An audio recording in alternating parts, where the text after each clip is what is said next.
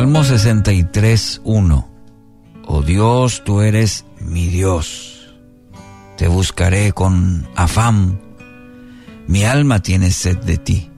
Mi carne te anhela cual tierra seca y árida donde no hay agua. Título para hoy, Mi refugio. Este es uno de los salmos que más profundamente revelan el corazón de David, mostrando ese anhelo insaciable que tenía de, estar con, con, su Dios. Lo más interesante de este salmo, eh, en un comentario que, lo, que se titula Salmo de David, cuando estaba en el desierto de Judá, y, y este comentario nos provee de datos o, un marco que le da un mayor significado a los maravillosos sentimientos expresados por, por esta poesía. David estuvo dos veces en el desierto de Judá. La primera vez era cuando huía del rey Saúl, quien ya abiertamente, abiertamente estaba procurando su muerte. El historiador nos dice que en aquella ocasión David se quedó en el desierto, en lugares fuertes, y habitaba en un monte en el desierto de Sif. Lo buscaba Saúl todos los días, pero Dios no lo entregó en sus manos. 1 Samuel 23, 14. La segunda vez que se encontró en el desierto fue cuando tuvo que abandonar Jerusalén por causa de la rebelión de su hijo Absalom. Y dice el relator de aquel incidente en 2 Samuel que el rey subió la cuesta de los olivos e iba llorando con la cabeza cubierta y los pies descalzos.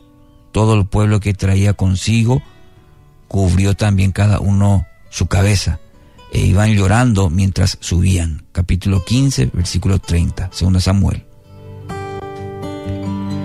¿Y qué nos muestran estos dos pasajes? Ambas escenas revelan a un hombre envuelto en una situación de profunda angustia, una angustia personal, la de David.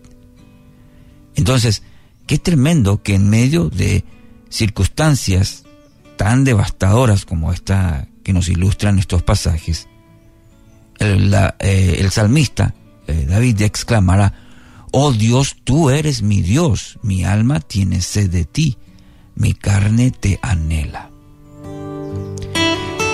¿Y, cuál es el principio que se desprende de este salmo? Que un creyente debe poseer la capacidad en tiempos de crisis de poner distancia entre su vida y las circunstancias que lo rodean, para entrar en la presencia de Dios y procurar allí el alivio que necesita. Juntamente con ese alivio vendrá también una perspectiva divina que le va a permitir ver con ojos espirituales lo que está viviendo. Sus prioridades se volverán a alinear con las de Dios y va a poder exclamar con pasión, solamente tú eres Dios, Señor. De ahí la, la importancia ah, de este texto, la experiencia de David y justamente lo que usted y yo podemos aprender de, de esto que David plasmó de su propia experiencia. Entonces, si usted analiza la vida de los grandes siervos de Dios, va a encontrar sin excepción alguna que cada uno de ellos poseía la capacidad de entrar a un refugio a un refugio secreto en tiempos de crisis. Un lugar donde procuraban esa comunión, esa intimidad con Dios, con el gran Dios del universo. Piense en Cristo, por ejemplo, en el jardín de Getsemaní.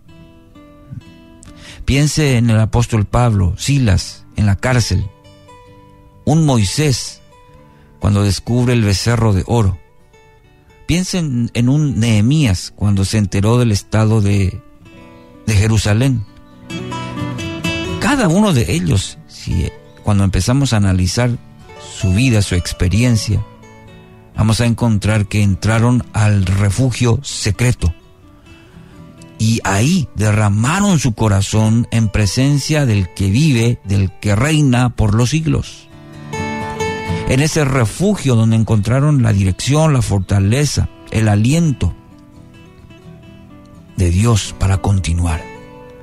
Es allí donde encontraron, en ese lugar de refugio, encontraron el alivio, encontraron la fortaleza que necesitaban para seguir adelante. Por ende, mi querido amigo, mi querido oyente, también es para usted. Esta posibilidad y esta necesidad, diría yo, de que también encontremos en la presencia de Dios nuestro lugar de refugio, refugio secreto, donde derramar nuestro corazón, donde encontrar el alivio y la fortaleza para seguir adelante. Dice el salmista, Dios es nuestro amparo y fortaleza, nuestro pronto auxilio en las tribulaciones. Por tanto, no temeremos, aunque la tierra sea removida y se traspasen los montes al corazón del mar. Estoy citando el Salmo 46, 1 y 2.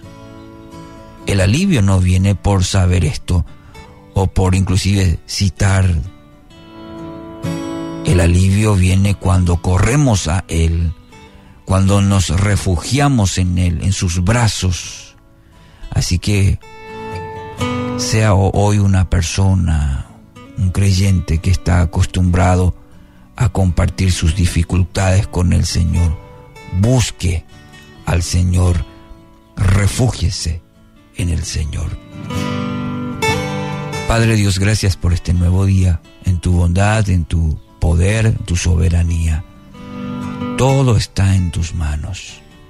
Y así como David, quisiera exclamar esta mañana, este día y toda mi vida, Señor, diciendo, tú eres mi Dios, te buscaré. Hoy te buscaré con afán. Mi alma tiene sed de ti.